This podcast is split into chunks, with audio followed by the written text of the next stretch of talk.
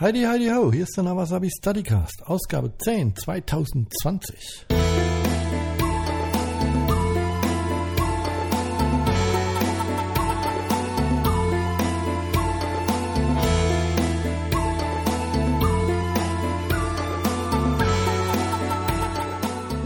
Ich weiß, ich weiß, ich weiß, ich bin etwas spät dran mit der Folge 10.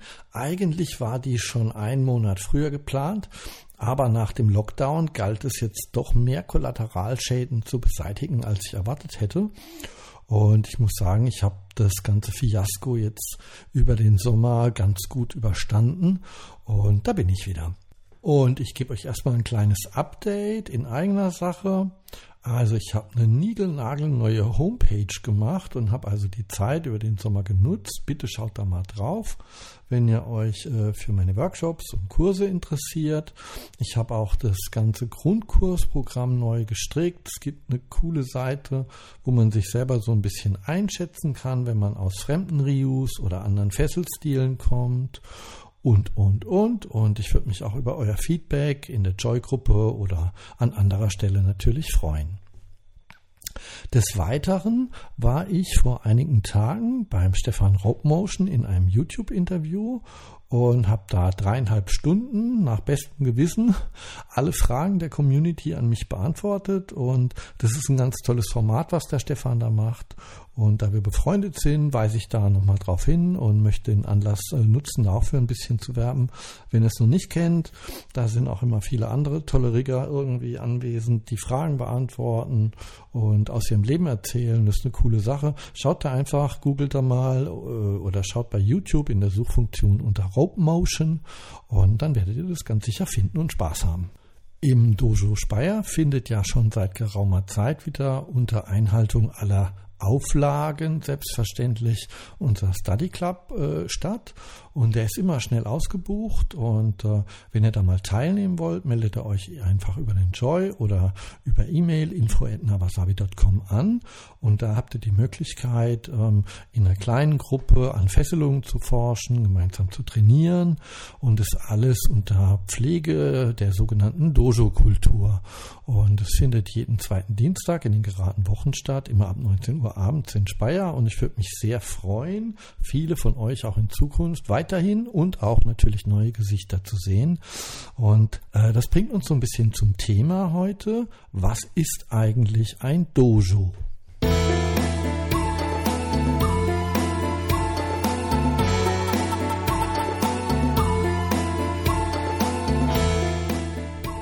Das Dojo, wohlgemerkt, und nicht der Dojo oder die Dojo. Ähm, das Dojo ist der Ort des Weges. Das wäre so die simple Übersetzung aus dem Japanischen. Und man kennt den Begriff eigentlich eher aus dem Kampfsport ursprünglich. Ähm, ja, welcher Weg wird denn da gegangen oder um welchen Weg dreht es sich da? Ähm, das beschreibt so ein bisschen, sagen wir mal, eine gemeinsame Zielsetzung der dort trainierenden Menschen, ja. Die gehen also denselben Lehrweg. Und es ist meistens der eines gewissen Meisters oder einer, einer Schule, ja, oder eines Kampfstiles. Ja, also die dort Trainierenden oder Lernenden, die haben ein gemeinsames Ziel, nämlich Meister, ja, oder einem gewissen Lehrweg nachzueifern. Und das impliziert natürlich schon mal, dass es jemand Lehrendes gibt und dass es Lernende gibt, ja. Und wenn wir da mal in den Kampfsport schauen, ins Karate oder ins Judo, dann haben wir also einen Trainer und wir haben Lernende und Trainierende verschiedenen Ranges, die sich da zum gemeinsamen Üben regelmäßig treffen. Das wäre mal so das Dojo, wie wir es zumindest aus dem Kampfsport kennen. Und im Fesselbereich hat sich dieses Wort ja auch sehr durchgesetzt. Und ähm, wenn man so in den Foren schaut oder in der Community, dann gibt es ja kaum noch einen Fesselspace, der sich nicht Dojo nennt. Und da wollen wir heute einfach mal gucken, ja, sind das wirklich alles Dojos? Was macht denn so ein Dojo aus? Was prägt denn die Dojo-Kultur, die sogenannte? Oder wie verhält man sich in so einem Dojo? Das wollen wir mal so ein bisschen beleuchten.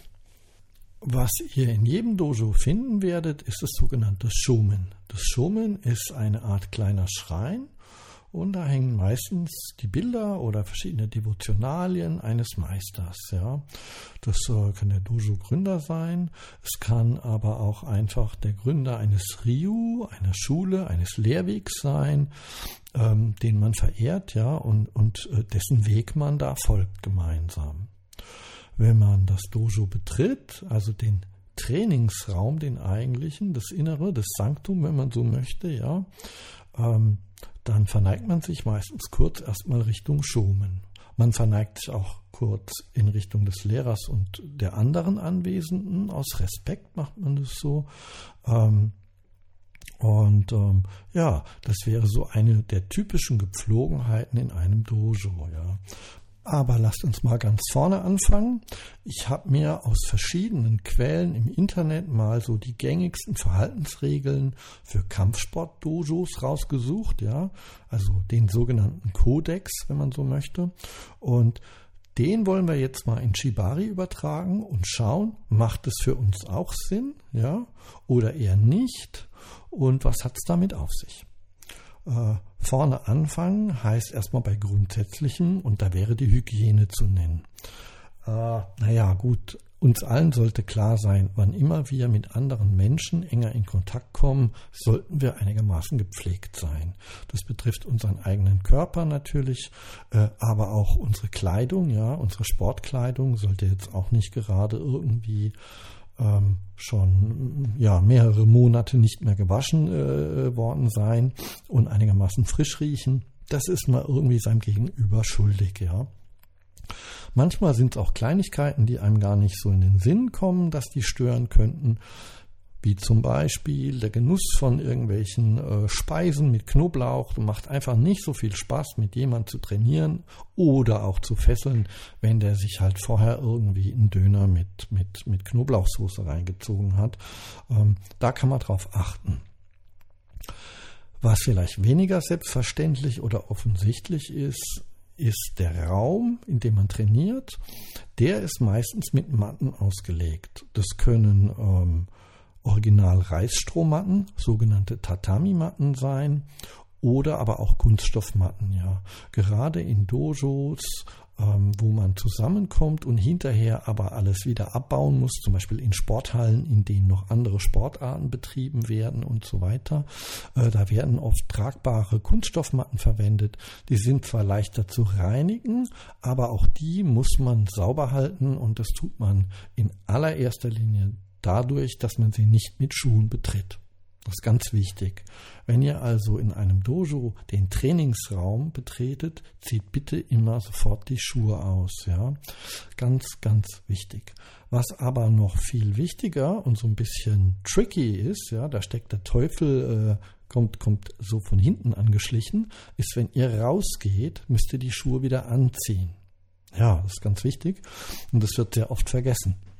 Wenn ich auf die Matte gehe und versuche also da nicht den Straßendreck von draußen reinzutragen, muss ich natürlich, wenn ich eine Pause mache und raus auf die Straße oder sagen wir mal in den Vorraum, ja, oder in, in, in Räume gehe, wo sonst Schuhe getragen werden, muss ich die Schuhe auch wieder anziehen, sonst macht das wenig Sinn. Sonst beschmutze ich ja meine Füße oder die Socken und trage es bei nächstbester Gelegenheit wieder rein auf die Matte. Das wird ganz gern mal vergessen, ist mir auch schon passiert, spreche ich aus eigener Erfahrung. Also da bitte immer dran denken. Beim Reingehen Schuhe aus, beim Rausgehen aber auch unbedingt wieder Schuhe anziehen. So ein weiterer Eckpfeiler in einem Dojo wäre die Aufmerksamkeit und die Gewissenhaftigkeit. Shibari ist ja eine Beschäftigung, bei der es um tiefe Gefühle geht. Und ähm, darüber hinaus kann es eben bei Unaufmerksamkeit zu Verletzungen kommen, ja. Und deswegen sollte man das also immer mit Ernst irgendwie angehen, ja. Und nicht nur als so eine lockere Freizeitbeschäftigung sehen, ja. Das betrifft vor allem natürlich äh, so Aktionen wie Suspensions, also Hängebondage, ja. Wer da nicht bei der Sache ist oder konzentriert, der gefährdet natürlich seinen Partner. Und ähm, im Kampfsport ist es natürlich ganz genau dasselbe, ja. Im Shotokan-Karate versucht man ja den Gegner äh, im Vergleich zum Vollkontakt jetzt zum Beispiel nicht äh, wirklich zu treffen, ja. Und äh, wenn man da nicht wirklich konzentriert bei der Sache ist, dann kann es halt zu Verletzungen, zu Ungewollten kommen. Also frei nach dem, nach dem Zen-Prinzip tue das, was du tust, ja, sollte man sich also möglichst nicht irgendwie ablenken lassen und äh, sollte alles dafür tun, konzentriert und fit und ausgeruht zu sein. Da gehört aber auch dazu, dass man zum Beispiel das Handy abschaltet, ja, gerade in, in unserer heutigen Zeit, ganz, ganz wichtig, ja. Und äh, das wirkt sonst sehr störend und ablenkend für alle. Und ähm, ja, das ist vermeidbar. Was macht man jetzt, wenn man, naja, Kinder zu Hause hat und das Handy muss an sein oder, oder, oder? Dann stellt man es eben auf lautlos und legt es irgendwo an den Rand, ja, und bespricht es vorher mit dem Trainer oder Lehrer und dann ist es in den seltensten Fällen ein Problem. Ja, was ist noch wichtig? Ein weiterer Eckpfeiler. Pünktlichkeit. Also, man versucht immer pünktlich zu einem Training zu kommen, ja. Ähm, eigentlich gebietet es sowieso der Anstand, ja, dass man pünktlich ist, aber da ist es besonders wichtig, weil man sonst extrem seine Mitschüler, ja, oder auch den Trainer oder den Sensei da vorne stört, ja. Äh, wer schon mal versucht hat, irgendwie frei vorzutragen, ein Referat, einen Vortrag zu halten, ein Pitch, wie man heute sagt, äh, ja, der ähm, kennt es aus eigener Erfahrung, wenn man immer wieder aus seinem Gedanken rausgerissen wird, dann ist es wahnsinnig anstrengend. Sowohl für denjenigen, der erklärt, als natürlich auch für diejenigen, die versuchen, dem zu folgen. Ja. Oder auch, wenn man sich bei sportlichen Aktionen dann wirklich auf die Handlung konzentriert. Und bei uns im Shibari natürlich ist es äh, denkbar dämlich, wenn, wenn man jetzt zum Beispiel irgendwie zum vielleicht noch nahe der Tür irgendwie einen Platz hat und da ist ein großer Betrieb, ja, dann kann man sich da natürlich nicht so schön auf den Fesselpartner einlassen. Ähm, ansonsten gelten in einem Dojo dieselben ähm, ja, Umgangsformen, dieselben respektvollen bezüglich der Pünktlichkeit wie in jedem anderen äh, Verein oder in, in jeder, äh, wo Menschen zusammenkommen. Man sollte, wenn man zum Beispiel angekündigt war und nicht kommt, vielleicht mal kurz eine SMS schicken und sich entschuldigen, dass man dann doch nicht teilnimmt, dass was dazwischen gekommen ist. Sonst machen sich ja alle anderen irgendwie Sorgen und das muss ja nicht sein. Da fragt man sich immer, ist denen jetzt was passiert oder kommen die noch oder kommen die später? Sollen wir die Tür noch auflassen oder nicht? Das ist vermeidbar. Gerade wo jeder heute ja so ein Mobiltelefon hat, sollte das kein Problem mehr sein. Und dieser Punkt äh, bringt uns auch gleich zum nächsten Eckpfeiler und das ist Höflichkeit und Respekt. Das geht ja mit der Pünktlichkeit auch einher.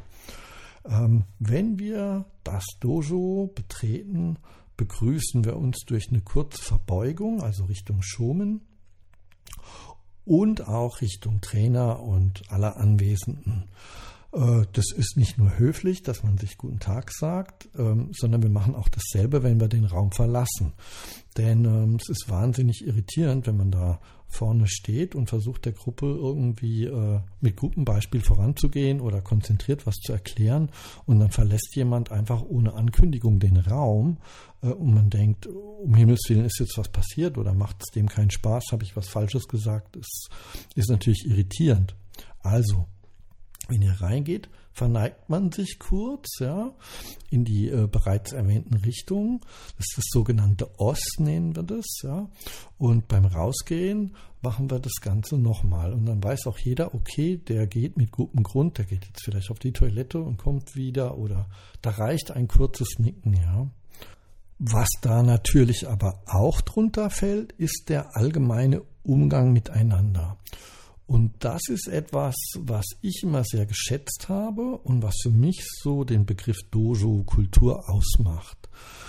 Ähm, es gibt einen schönen Satz, der heißt, im Dojo sind wir alle gleich und was im Dojo passiert, das bleibt auch im Dojo. Und ähm, ja, sind wir denn da alle gleich? Da gibt es ja einen Trainer und dann gibt es Leute, die sind länger dabei. dann gibt es welche, die sind noch nicht so lange dabei oder die sind, haben noch nicht die, die Fertigkeiten wie andere, ja.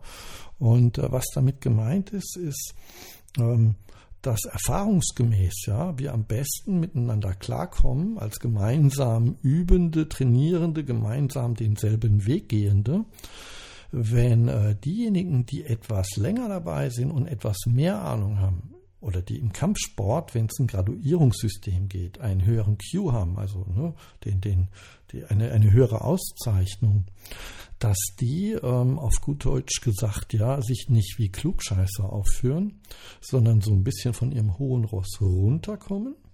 Aber das bedeutet auch, dass die Lernenden, die noch nicht so lange dabei sind, die Newbies sind, die noch ähm, viel vor sich haben, denen, die weiter sind, einen gewissen, äh, einen gewissen Respekt bekunden und sich lernwillig zeigen. Ja? Das heißt, ähm, was von oben kommt, ja, bewegt sich nach unten und was von unten kommt, bewegt sich nach oben. Und wenn das beide Seiten machen, dann nähern sie sich ja an und treffen sich in der Mitte. Dann hätten wir ein Gleichgewicht hergestellt zwischen Lehrenden, ja, oder erfahreneren Teilnehmern und zwischen Anfängern. Man begegnet sich also auf demselben Level. Und es schließt natürlich aus, dass man sich übereinander lustig macht, ja, oder sonst irgendwie unfreundlich ist. Also oberstes Gebot ist, man hilft sich gegenseitig, ja, und unterstützt sich. Und das muss auch der Lehrende so sehen oder derjenige, der schon fortgeschrittener ist, derjenige, der die Fragen stellt, ja, oder der eben noch nicht so erfahren ist, hilft einem schließlich auch, ja, seine eigenen Gedanken zu ordnen oder bringt einen auf neue Ideen. Der hat also auch eine wichtige Funktion, ja, genauso wie der Lehrende. Dem sollte man jetzt nicht irgendwie dauernd widersprechen und äh, oder irgendwie äh, ihm immer was Böswilliges unterstellen, wenn man mal gerügt wird oder so.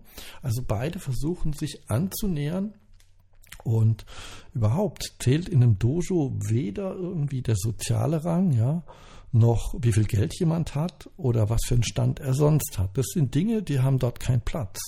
Genauso wenig wie Sexismus, Rassismus oder Homophobie oder dergleichen, ja. Im Dojo zählt nur eins, der gemeinsame Weg. Und das ist wichtig. Ruhe und Besinnlichkeit finde ich ein wichtiges Thema, ähm, wenn es um, um das Verhalten im Dojo geht. Ähm, also übermäßig lautes Lachen, ja, sehr starke, laute Geräusche oder so sind in einem Dojo meistens nicht erwünscht. So ein Training, sei es jetzt Kampfsport oder Shibari, ist kein Stammtisch, ja. Das ist äh, auch kein Fesseltreffen oder so. Ja. Und ich glaube, äh, die Leute, äh, die jetzt, sei es im Kampfsport oder im Shibari, die, die so ein bisschen diese Kultur pflegen, das sind alles keine Miesepeter, ja, oder irgendwie verstuckte Menschen. Die sind alle fröhlich. Aber in der Zeit, wo man im Dojo verweilt, versucht man eben den Alltag vor der Tür zu lassen, ja und so eine Art meditative, besinnliche Ruhe zu finden. Ja. Das ist wichtig, damit man gemeinsam konzentriert eben lernen kann.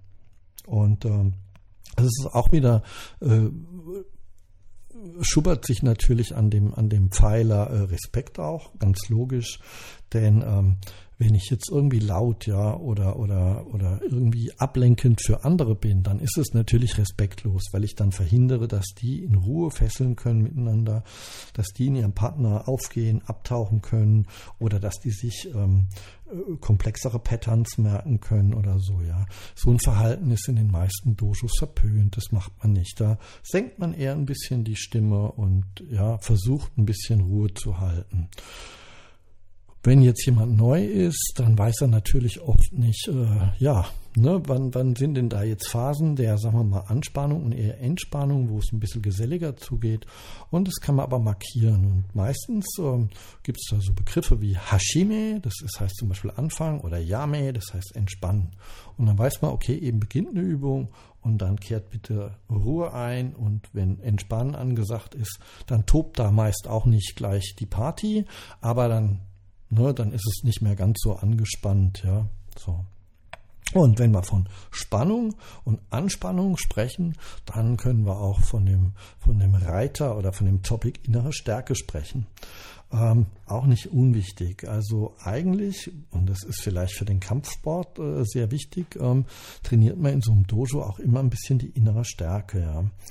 Ähm, das heißt äh, im Kampfsport, dass man bei sich anbahnenden kleinen körperlichen Problemen, sagen wir mal Muskelkater, Ja, so bei einem Muskelkater muss man jetzt nicht unbedingt immer sofort Meldung machen oder alle verrückt machen oder den Notarzt rufen. Ähm, das kann man mal aushalten. Ähm, auch wenn man jetzt gerade mal aufs Klo muss und weiß, die nächste Übung oder äh, dauert jetzt nur noch 15 Minuten oder es ist sowieso gleich Pause, dann kann man sich da auch mal ein bisschen zusammenreißen, gegebenenfalls. Ne? Ähm, wie ist es im Shibari? bei körperlichen Problemen muss man sofort Meldung machen, in, in, jeder Sportart. Ja. Das heißt, wenn ihr ernstzunehmende Schulterprobleme, Gelenkprobleme, ähm, gar Kreislaufprobleme oder, oder, oder habt oder Nerven, äh, ihr merkt, dass ein Nerv beleidigt ist, dann müsst ihr das sofort sagen. Nicht nur eurem Partner, sondern auch dem Lehrer und Trainer. Ganz klar. Aber es gibt auch Dinge wie zum Beispiel so Seilfussel in der Nase, ja. Und ich habe das selbst schon erlebt, wie störend es sein kann, wenn, wenn also ein, ein passiver ähm, Part ein Seilfussel in der Nase hat und der hat die Hände auf dem Rücken ne, und kann, kann sich jetzt nicht selbst helfen. Und statt der leise zu seinem Partner sagt, du, mich juckt an der Nase, fängt er an, ein Riesendrama zu machen und stört alle Anwesenden. Das ist einfach nicht nötig. Das kann man vermeiden und sich so ein bisschen zusammenreißen, ne, um die innere Stärke versuchen zu trainieren. Ja. Zählt natürlich nicht für Notfälle, da müsst ihr natürlich die Klappe aufmachen, ganz klar. Ja, Klappe auf und zu machen. Das wäre dann auch der letzte Topic. Bescheidenheit und Disziplin. Wichtige Sache, ähm, ja, ein Schüler, sei es jetzt im Judo, Karate, Shibari, wo auch immer, der so ein bisschen was auf sich hält, der wird sich in den seltensten Fällen mit Angeberei hervortun, ja. Sondern eher, sagen wir mal, durch eine gewisse Bescheidenheit und Anständigkeit, ja. Der wird also eher mit, sagen wir mal, Zurückhaltung und so einer überlegenen Stärke, wenn er sie denn hat, oder, sagen wir mal, Souveränität, ja, ähm, agieren und die auch ausstrahlen und jetzt nicht irgendwelche, sagen wir mal, Angriffe durchführen, ähm, um dann niedere Interessen zu verfolgen. Und mit Angriffe meine ich jetzt nicht Schläge und Tritte im Kampfsport, sondern da meine ich auch auf die Person eines anderen. Ne? Das macht man also nicht. Ähm, ja, genauso vermeidet man unnötige Diskussionen. Ne? Also gerade ähm, gerade mit dem Lehrer oder so. Das äh, soll jetzt nicht heißen, dass man bitte nicht falsch verstehen, dass man keine Fragen stellt oder so. Das wäre ja schwachsinnig geradezu. Das wäre ja völlig obrigkeitshörig und kein Lehrer und kein Trainer hat die Weisheit mit Löffeln gefressen oder ähm, weiß alles. Darum geht es nicht. Aber es gibt manchmal Diskussionen, die kann man eher auf das Ende eines Trainings verlagern, ja. Und ihr kennt es alle noch, wir alle hatten in der Klasse so einen neunmal klugen, der dauernd den Lehrer unterbrochen hat. Also gibt da so, so einen schönen Satz, ein Dummer kann mehr Fragen als tausend Weise beantworten können. Das muss dann eben im Gegenzug auch nicht sein, ja. Wenn ihr was nicht verstanden habt, fragt ihr natürlich, sei es im Kampfsport, Shibari oder sonst wo aber man muss sich da jetzt nicht so ein Ego-Gefecht mit dem Trainer liefern oder so. Das stört einfach alle anderen und den Ablauf und das kann man vermeiden, ja. Also eine gewisse Bescheidenheit sollte man an den Tag legen. Äh, wenn man wenn man äh, des Öfteren nicht zufrieden ist, dann äh, kann man ja immer noch äh, ordentlich Kritik üben außerhalb äh, der Trainingszeit oder sich auch einfach äh, einen anderen Lehrer oder ein anderes Dojo, eine andere Gemeinschaft suchen. Da wird ja keiner festgekettet, ja. Wichtig äh, finde ich sowohl im Kampfsport wie auch beim Fesseln, wenn der Trainer oder der Lehrer eine Übung abbricht oder euch auffordert, eine Handlung zu unterlassen, dann müsst ihr dem im Interesse aller Beteiligten sofort Folge leisten.